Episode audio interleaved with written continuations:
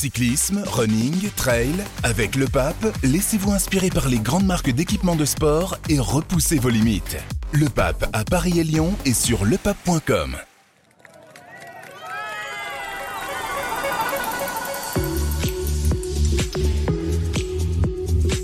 Le Tour de France ne s'arrête jamais et ça tombe bien, on a plein de choses à se raconter. Bonjour à toutes et à tous, bienvenue dans l'équipe du Tour. Nous sommes au pied du Grand Colombier où s'est disputé le final de la 13e étape en ce vendredi 14 juillet avec une victoire de Michal Kwiatkowski, le polonais d'Ineos. Et derrière, Tadej Pogacar grappille encore quelques secondes sur Jonas Vingegaard qui reste maillot jaune. Le duel promet pour ce week-end et pour la suite du Tour. Côté français, c'est plus dur pour David Godu, pour Romain Bardet. Mais il y a encore beaucoup d'étapes de montagne à venir. On va discuter de tout ça avec l'équipe habituelle, Alexandre Ross, Anthony Clément et Nicolas Pertuis. Salut les gars. Salut. Salut. Bonsoir. Allez, l'équipe du Tour au soir de la 13e étape, c'est parti. Messieurs, on attendait un coureur de renom au sommet du Grand Colombier. Certes, ce n'est ni Pogacar ni Vingegaard, mais c'est un immense champion qui s'est imposé là-haut. Un coureur au palmarès impressionnant, champion du monde 2014, vainqueur de Milan-San Remo, euh, d'Estrade Bianchi deux fois, d'une étape du Tour déjà en 2020 et j'en passe. Michal Kwiatkowski, donc l'ancien leader devenu équipier. Il est allé claquer son étape à 33 ans. Après Bilbao mardi, Isaguirre hier. C'est la semaine des vieux briscards, Alex. Euh, oui, et des coureurs euh, costauds qui gagnent des étapes costaudes. Euh, voilà, je que Kwiatkowski a expliqué à l'arrivée que ils étaient une échappée de 19 qui finalement n'était pas si facile que ça à, contrôler euh, parce que les UAE ont roulé euh, toute la journée, donc on, pensait qu'ils visaient potentiellement l'étape, mais euh, l'écart a, peu baissé en fait pendant pendant l'ascension, donc euh, a pu garder euh, pas mal d'avantages. Euh, Michel Kwiatkowski. Oui, vas-y, Nico. Il a même dit en compte de presse qu'il pensait euh, apporter de la glace à Rodriguez dans la dernière montée, à la base. C'était pour, plus pour ça, euh, à la base. Pour, il pensait, en tout cas, durant l'étape, que ça allait être son rôle dans, que dans ça allait rentrer parce que UAE a roulé, a roulé pendant toute l'étape pour que ça rentre. Ils n'ont pas réussi, on va en parler tout à l'heure. Mais restons un peu sur Michal Kwiatkowski. On le retrouve, c'est assez étrange le, le parcours de ce coureur. Champion du monde, donc je le disais, en 2014. C'était un des meilleurs coureurs du monde. Il est plus, non pas dans l'anonymat, mais disons qu'il a des résultats plus confidentiels, mais avec certains pics quand même euh, chaque année où il arrive à faire des performances. Ouais, mais il a signé chez Ineos en 2016. et C'était un peu le symbole de, de la politique des, des grosses équipes. Ineos, à l'époque, enfin, c'était Sky qui était euh, le plus gros budget, était capable d'attirer des très grands champions euh, pour en faire des équipiers sur le tour. Donc c'était un peu frustrant de le voir sur le tour, euh, qui était juste euh, une partie du train de, de Chris Froome et de Geraint Thomas. On- je me rappelle, on voyait souvent se garer de façon très spectaculaire après avoir mené un gros rythme dans les ascensions. Après, il, a- même s'il était équipier pendant le Tour de France, il s'est quand même construit un palmarès aussi chez Ineos. Il s'est pas arrêté de gagner. Euh, Il gagne Milan-San Remo euh, avec Ineos. Il gagne euh, l'Amstel Gold Race. Il gagne Strade Bianchi. Donc il a quand même continué la classification Saint-Sébastien aussi, je crois. Oui, Thierry, Thierry Donc il s'est pas, il s'est pas arrêté de gagner. Il est pas devenu euh, équipier toute l'année. Le deal, c'était euh, tu te mets au service euh, du leader pendant le tour et tu auras carte blanche euh, tout le reste de la saison. Ça, ça en restait quand même euh, assez frustrant de le voir dans ce rôle en, en juillet, mais avec la nouvelle position de d'Ineos qui a plus vraiment de coureur qui est capable de, de gagner de grands tours, il est capable d'avoir plus de liberté sur, euh, sur l'épreuve, il en a profité. Le deal n'était pas exactement celui-là tout le temps, parce qu'on oublie une chose de Kwiatkowski, c'est qu'il pendant deux saisons, il a voulu devenir un coureur de grand tour. Il a échoué. Il a échoué. Donc, euh, c'était pas simplement, il n'est pas venu chez Sky simplement pour être un coéquipier de luxe. Il avait cette idée en tête. Ça a été un fiasco total. Il a vite, euh, vite, re- il est vite re- retombé en, en coéquipier de luxe. Mais c'est un, un sacré coureur, quoi. Euh, c'est pas un grimpeur, c'est, c'est pas un rouleur. En même temps, il vient d'être champion de Pologne sur un chrono d'une heure. Enfin voilà, c'est, c'est, c'est un mec qui a- un putain de moteur et qui, qui l'exprime de temps en temps, mais, mais de quelle façon Et qui court bien. Il court super bien. C'est un mec super Il intelligent. s'est pas mis dans le rouge tout de suite. D'ailleurs, Paché plus le- les trois coureurs, donc Ouais, il revenu Tejada sont partis. euh, Enfin, il faut se souvenir comment il gagne son championnat du monde. hein. Il, il part, euh, il part même avant la bosse parce qu'il anticipe le, le mouvement à Ponteferrada en 2014. euh, voilà, il est extrêmement malin. Et d'ailleurs, euh, Anthony, euh, Clément, Alexandre Ross, vous avez eu vous avez suivi un peu la Sky pendant des années, chacun euh, à des moments différents. Euh, donc vous avez aussi côtoyé euh, Michel Kwiatkowski. Euh, quel, quel coureur, ou plutôt quel homme c'est à l'intérieur de ce groupe quand, quand vous l'avez côtoyé? Bah, moi, j'avais tout de suite été marqué par son humilité. Enfin, c'est quelqu'un justement qui avait euh, un gros palmarès, un énorme talent. Il avait aucun problème à, se fondre dans le, le collectif de, Sky. C'est quelqu'un toujours très classe. Même là, dans ses réactions, euh, il parle des autres échappés euh, qui l'ont aidé à, arriver avec de l'avance euh, dans le col. C'est voilà, c'est pas le, grand champion à, gros ego. C'est quelqu'un qui est vraiment capable de, se mettre en retrait. Et il était devenu vraiment un, un rouage essentiel des, grands succès de Froome ou de Thomas. Oui, très, très apprécié en, en interne. Sinon, je pense pas qu'il serait resté aussi longtemps. Euh, après, moi, je voulais ajouter un mot sur Ineos. Je trouve que ils plus, ont plus la main comme il y a quelques années. Euh, maintenant, ils sont dominés par euh, les Jumbo et, UAE. Mais j'aime bien ce qu'ils font, ce qu'ils arrivent à faire dans le Tour. Parce que là, ils ont deux mecs pour le général avec Rodriguez et Pitcock, mais ça les empêche pas d'aller à l'avant, chercher des étapes avec Kwiatkowski. L'an dernier, ils avaient fait pareil. Pitcock gagne à l'Alpe d'Huez et ça n'avait rien hypothéqué de la troisième place de, C'était un Geraint 14 Thomas. février ou sinon 14 juillet 14 juillet, pardon. Euh, Ils sont plus discrets le 14 février. en fait. sur le tour. Non, mais, Non vas-y, mais, pardon, euh, non mais voilà Alexandre. donc euh, je trouve qu'ils arrivent à ils arrivent quand même à exister à, à se réinventer et euh, je trouve ça je trouve ça assez intéressant. D'ailleurs, avec un, un changement de, aussi de, de tête pensante. Alors, malheureusement, il y a eu le décès de Nicolas Portal, euh, euh, qui le, directeur sportif numéro un euh, de la Sky, qui était un peu le, le- le pilote, la tête pensante des, grands tours remportés par Sky, et notamment euh, le Tour de France. Vous m'arrêtez si je me trompe, messieurs. Euh, désormais, c'est Steve Cummings, notamment, qui est aux manettes. Steve Cummings, donc euh, l'ancien chasseur d'étapes. Et peut-être qu'on le retrouve dans ce. On retrouve un peu la, la, la, patte Cummings dans, dans cette manière d'aller chercher les échappées, de courir au millimètre, d'être malin dans ces, dans ces coups-là. Ouais sans doute j'ai pas pas d'éléments précis là- là-dessus. Ce que je sais en revanche c'est que tout le monde chez Sky euh, dira enfin chez Ineos maintenant que euh, la perte de Portal a été énorme et qu'ils ont mis beaucoup de temps à s'en remettre, voire qu'ils s'en sont toujours pas remis. Donc euh, après la patte Cummings, ouais, elle est sans doute, euh, elle est sans doute là. Nicolas Portal, euh, donc mort euh, le 3 mars euh, 2020. Oui, Anthony. Non, il y avait Dave Brails- Dave Brailsford qui avait dit aussi que l'équipe devait se révolutionner un petit peu sa façon de voir la course avec une optique plus offensive après avoir été euh, voilà sur le schéma du train qui lance un leader. Après, on ne sait pas si c'est vraiment aussi par défaut parce qu'ils n'avaient pas ce, ce gros leader là qu'ils avaient euh, qu'ils avaient avant. Il y a quand même aussi Bernal qui était censé être euh, ce, ce leader et qui a eu sa, sa grave blessure. Et là, on l'a vu encore lâché euh, au bas du col du Colombier et on voit bien qu'il est, en difficulté pour euh, retrouver son niveau. Donc il y a eu déjà ce, changement de philosophie-là qui avait été impulsé par Brailsford.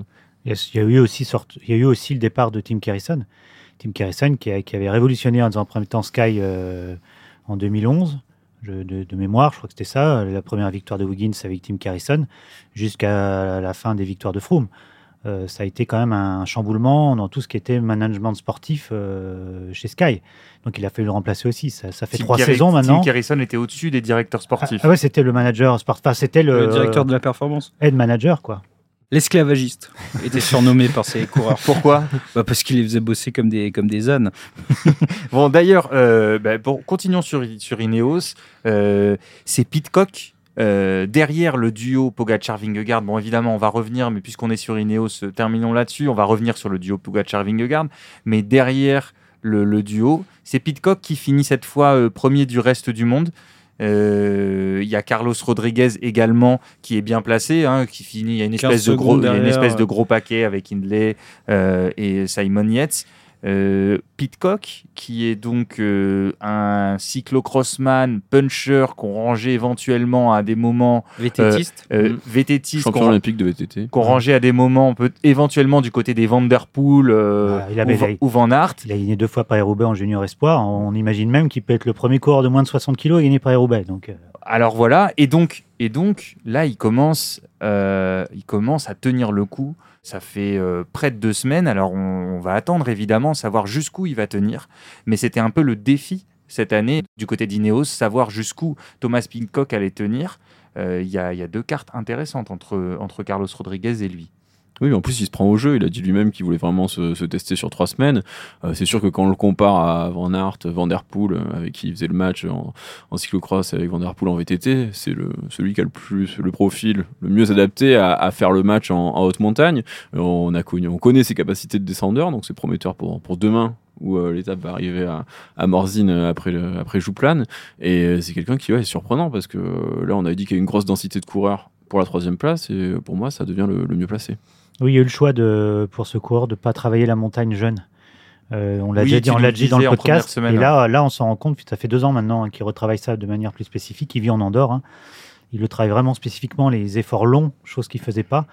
On va voir si ça paye, mais c'est vrai que c'est un coureur atypique, euh, avec des braquets peut-être euh, parfois un peu, un peu en force par moment. Alors sur, les, sur trois semaines, peut-être qu'il va le payer, mais pas tout le temps. Tu veux dire qu'il est moins moulineur qu'un grimpeur classique en même, temps, en même temps, Geraint Thomas a gagné le tour en étant en force tout le temps, donc euh, pff, tout est possible. Mais, mais euh, c'est ça qui est bien aussi dans cette équipe, c'est qu'on le cas Geraint Thomas a été intéressant parce que je pense qu'on a appris des choses par rapport à ça. Parce qu'avant, on était très dans, la, dans, dans, dans très haute vélocité avec Wiggins et, et Froome.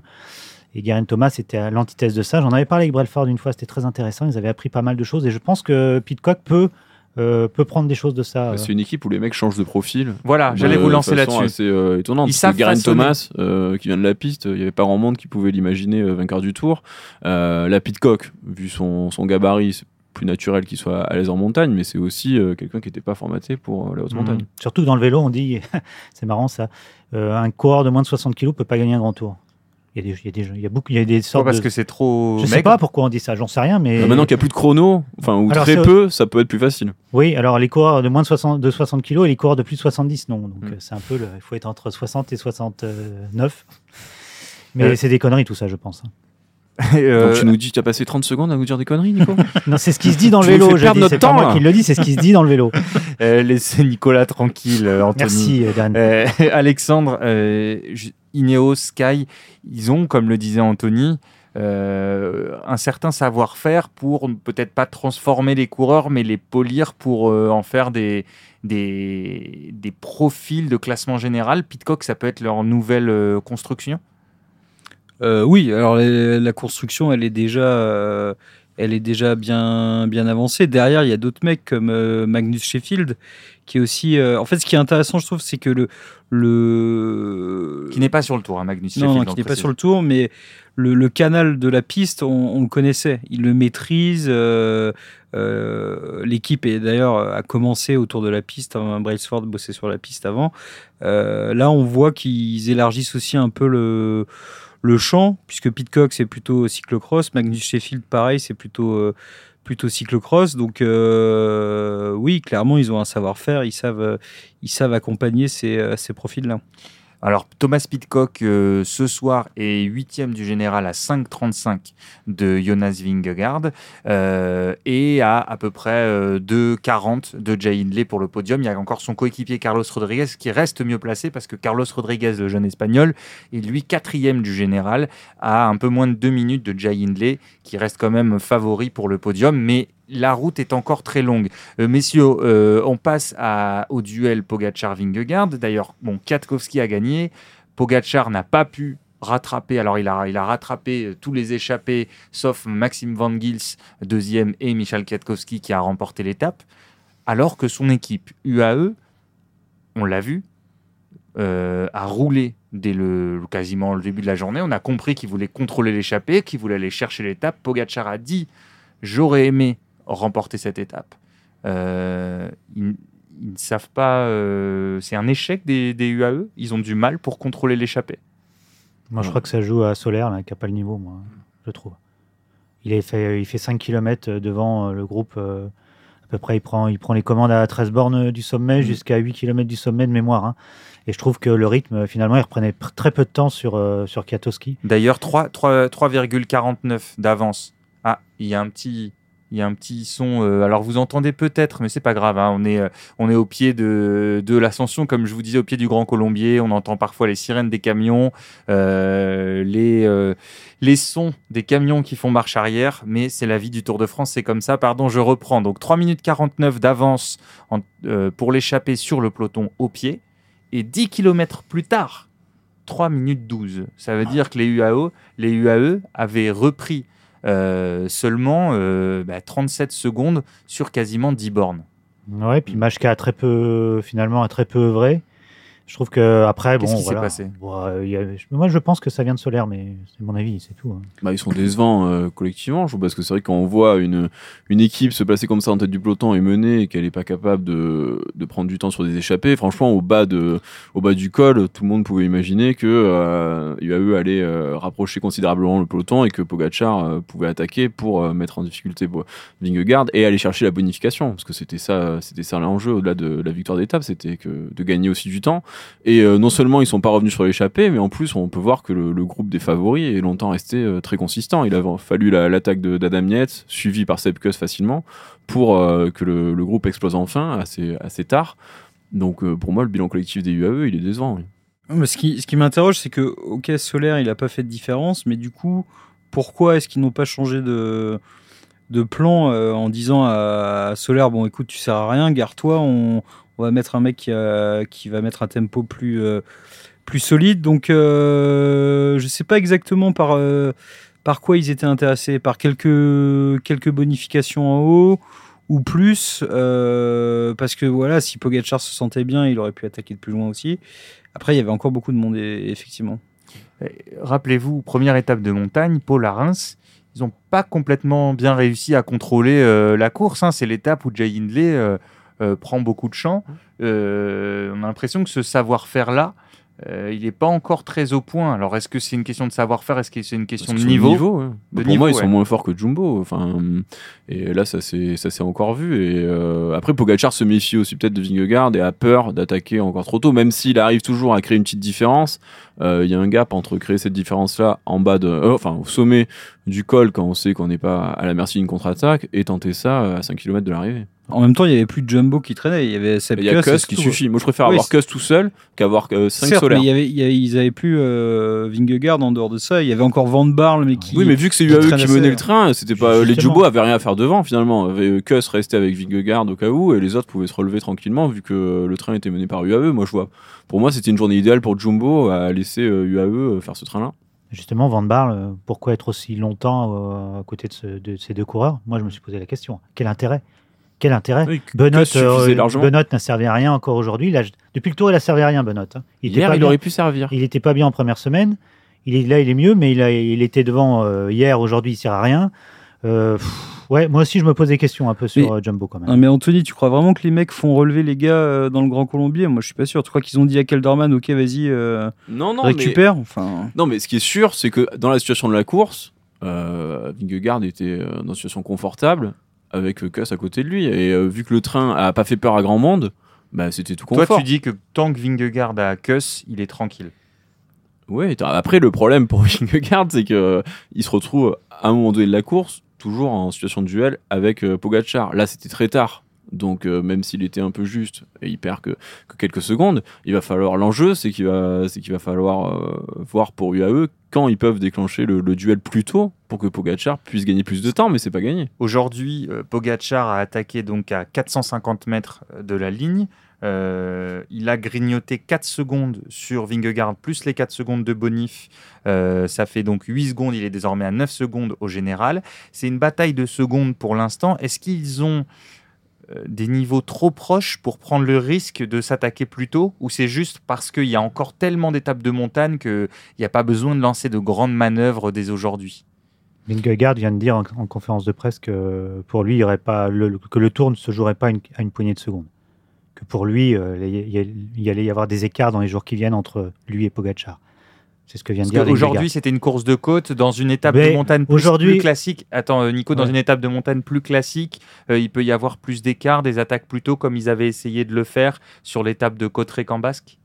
Ben, moi aujourd'hui, je suis, je suis déçu parce que quand je vois UAE qui prend la main très vite, euh, qui, qui monte vite, enfin qui essaye de monter vite, qui arrive pas trop, et que je vois juste Pogachar faire un sprint, euh, je me dis pourquoi euh, tous ces efforts quoi? Enfin, je, je, je parlais de pois chiches dans le couscous l'autre fois, mais là finalement c'est ce qu'ils ce qu'ils vont chercher, c'est-à-dire euh, presque rien.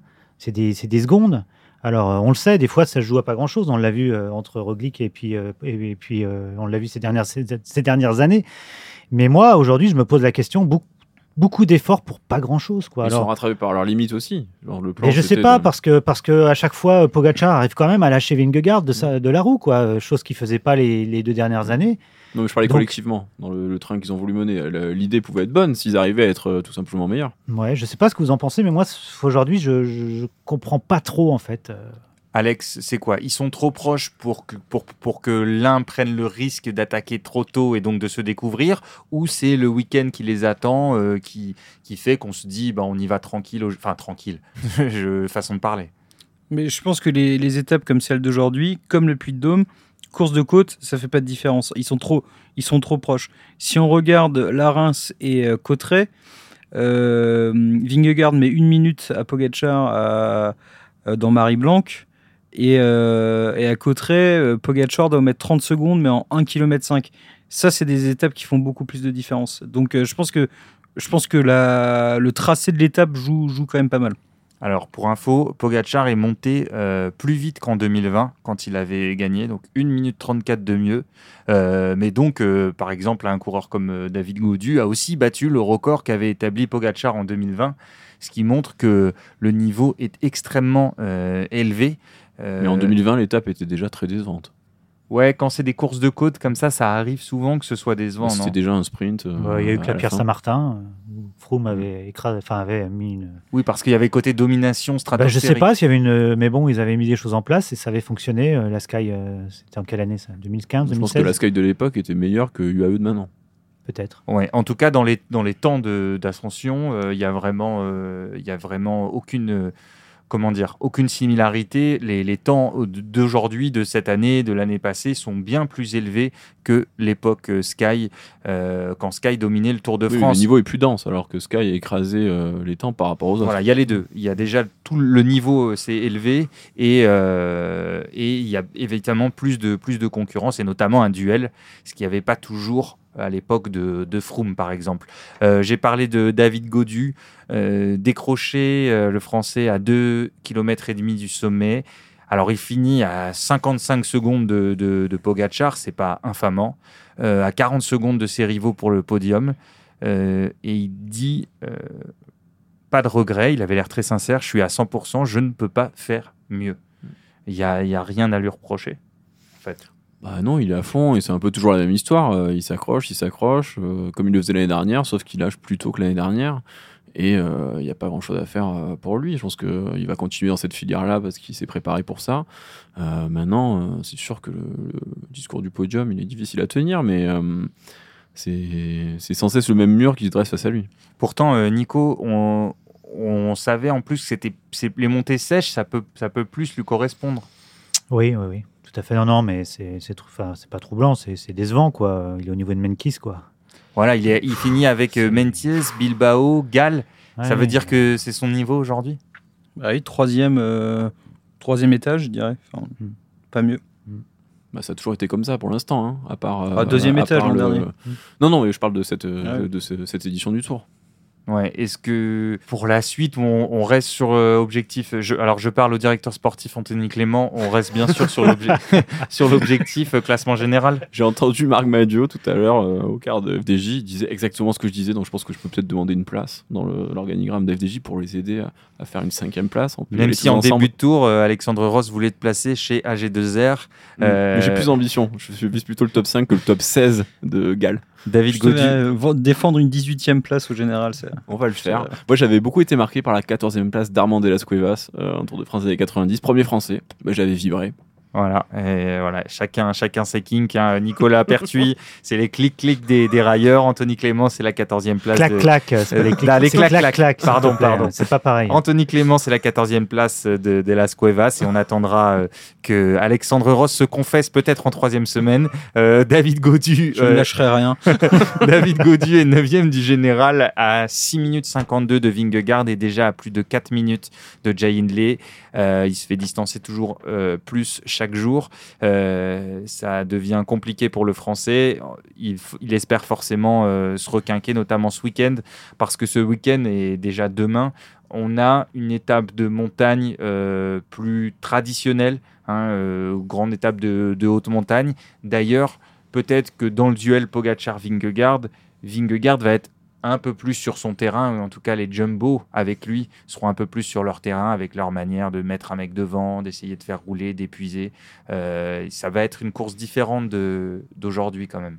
Bah, j'espère, parce que ça a été le discours de Vingegaard les derniers jours, de dire que pour l'instant, il, n'était pas sur son terrain et qu'il attendait des étapes comme celle de, de demain. Donc euh, j'espère qu'ils seront offensifs. Euh, aujourd'hui, ils étaient clairement sur la défensive à, nouveau. Après, comme l'a dit Anthony tout à l'heure, euh, descente. Et ça, c'est quand même un terrain où Pogachar, s'il est là encore, euh, aime bien jouer. Descente de Jouplane, donc technique et rapide. Jouplane, c'est le dernier col de la journée, le plus dur, 11,6 km à 8,5%. Ça, c'est le col hors, catégorie. Auparavant, dans l'étape, euh, il y aura eu trois cols de première catégorie, donc voilà, plus de, plus de 4000 mètres de dénivelé. C'est une étape de 152 bornes, hein, d'étape euh, pardon, départ d'Annemasse et arrivée à Morzine, donc dans le beau département de la Haute-Savoie, 152 km, étape courte. Euh, qu'est-ce que tu attends de cette étape, euh, Anthony? Dans on, le parlait duel des, deux. on parlait du duel des deux et des deux équipes. Moi, ça m'étonnerait pas que Jumbo soit plus présent demain, parce qu'il faut pas oublier que dans cette équipe, les équipiers choisissent souvent leurs étapes, enfin on les choisit pour eux, et euh, n'hésite pas à, à s'économiser sur certaines. Par exemple, Van Aert, on l'a pas vu aujourd'hui, moi ça, ça m'étonnerait pas qu'on le voit plus travailler demain, et d'autres coureurs également, donc c'est là où, on, à mon avis, on verra la, force collective de Jumbo qui sera plus utile que dans une course de côte comme aujourd'hui. Donc euh, je pense que l'étape sera plus spectaculaire qu'aujourd'hui, c'est pas prendre un énorme risque de le dire, vu que c'était quand même assez plat euh, sur la route du Grand Colombier, mais c'est ce genre d'étape qui doit faire la différence entre la la succession de, cols et cette descente qui est quand même propice à l'année dernière. Moi, on se rappelle que Pogacar avait essayé de titiller euh, Vingegaard dans une, dans une descente, il était tombé, donc ça s'était vite euh, calmé, mais euh, il avait essayé et comme il essaye partout, ça serait pas étonnant qu'il essaye aussi sur ce registre-là. Il y a 10 km de plat entre l'avant-dernier col, la descente de l'avant-dernier col et le pied de Jouplane, donc peut-être que ce serait intéressant d'avoir un point d'appui. Je sais que vous n'êtes pas très fan de cette stratégie, mais dans cette situation-là, si. la bataille se fait euh, en amont, ça peut être intéressant d'avoir un coureur pour, euh, pour prendre les relais dans la plaine avant, avant Jouplane, si la bataille se fait tôt. Ah, c'est un jour pour envoyer Van Aert à l'avant, hein, clairement. Bah, de la façon dont il a couru aujourd'hui, laisse clairement penser qu'il sera là demain. Nico, euh, Anthony, Alexandre, vous voulez rajouter quelque chose sur aujourd'hui euh, Ah, moi je veux bien ajouter quelque chose. On a parlé d'AG2R hier. Est-ce qu'il s'était épuisé ou pas? Pas d'AG2R dans l'échappée aujourd'hui. Euh, vous l'aurez remarqué. Oui, mais attendez, on regarde le classement. Euh, Anthony scrute 14e place de Félix Gall. Bravo. voilà. Il n'est même pas ironique et je vous assure, il n'est pas, il n'est pas un peu là, un, petit peu. quand même. Oui. Bon, Nico, tu veux rien ajouter? Bon, euh, t'as pas été très en réussite sur les pronostics hier, donc tu la joues plutôt prudente euh, aujourd'hui. Non, non, je me fouette. non, non, tu éclaires déjà suffisamment de fois depuis le début de l'émission. Tu as le droit euh, quand même à, à quelques plantades. C'est pas facile de pronostiquer les stratégies de course d'ailleurs et puis les les directeurs sportifs essayent toujours de surprendre leurs adversaires. Merci, chers auditeurs, chères auditrices, de nous avoir écoutés. Hier, on a battu le record. On a presque atteint les 200 000 écoutes pour, euh, pour l'épisode d'hier. Euh, Merci à G2R. C'était aussi grâce à eux. Voilà, c'est aussi grâce à eux. Merci à Anthony Clément et euh, son ironie habituelle. Merci à Alexandre Ross et Nicolas Pertuis de Vélo Magazine. Je remercie également Mathieu Roclago à la réalisation comme chaque jour. C'est toujours très très sympa pour nous d'enregistrer cette émission. Euh, merci de nous suivre et on sera là évidemment demain. Morzine, grosse étape de montagne. Euh, soyez devant la télé assez tôt, ça va être plus sympa, plus animé qu'aujourd'hui, on vous promet. Allez, à demain, ciao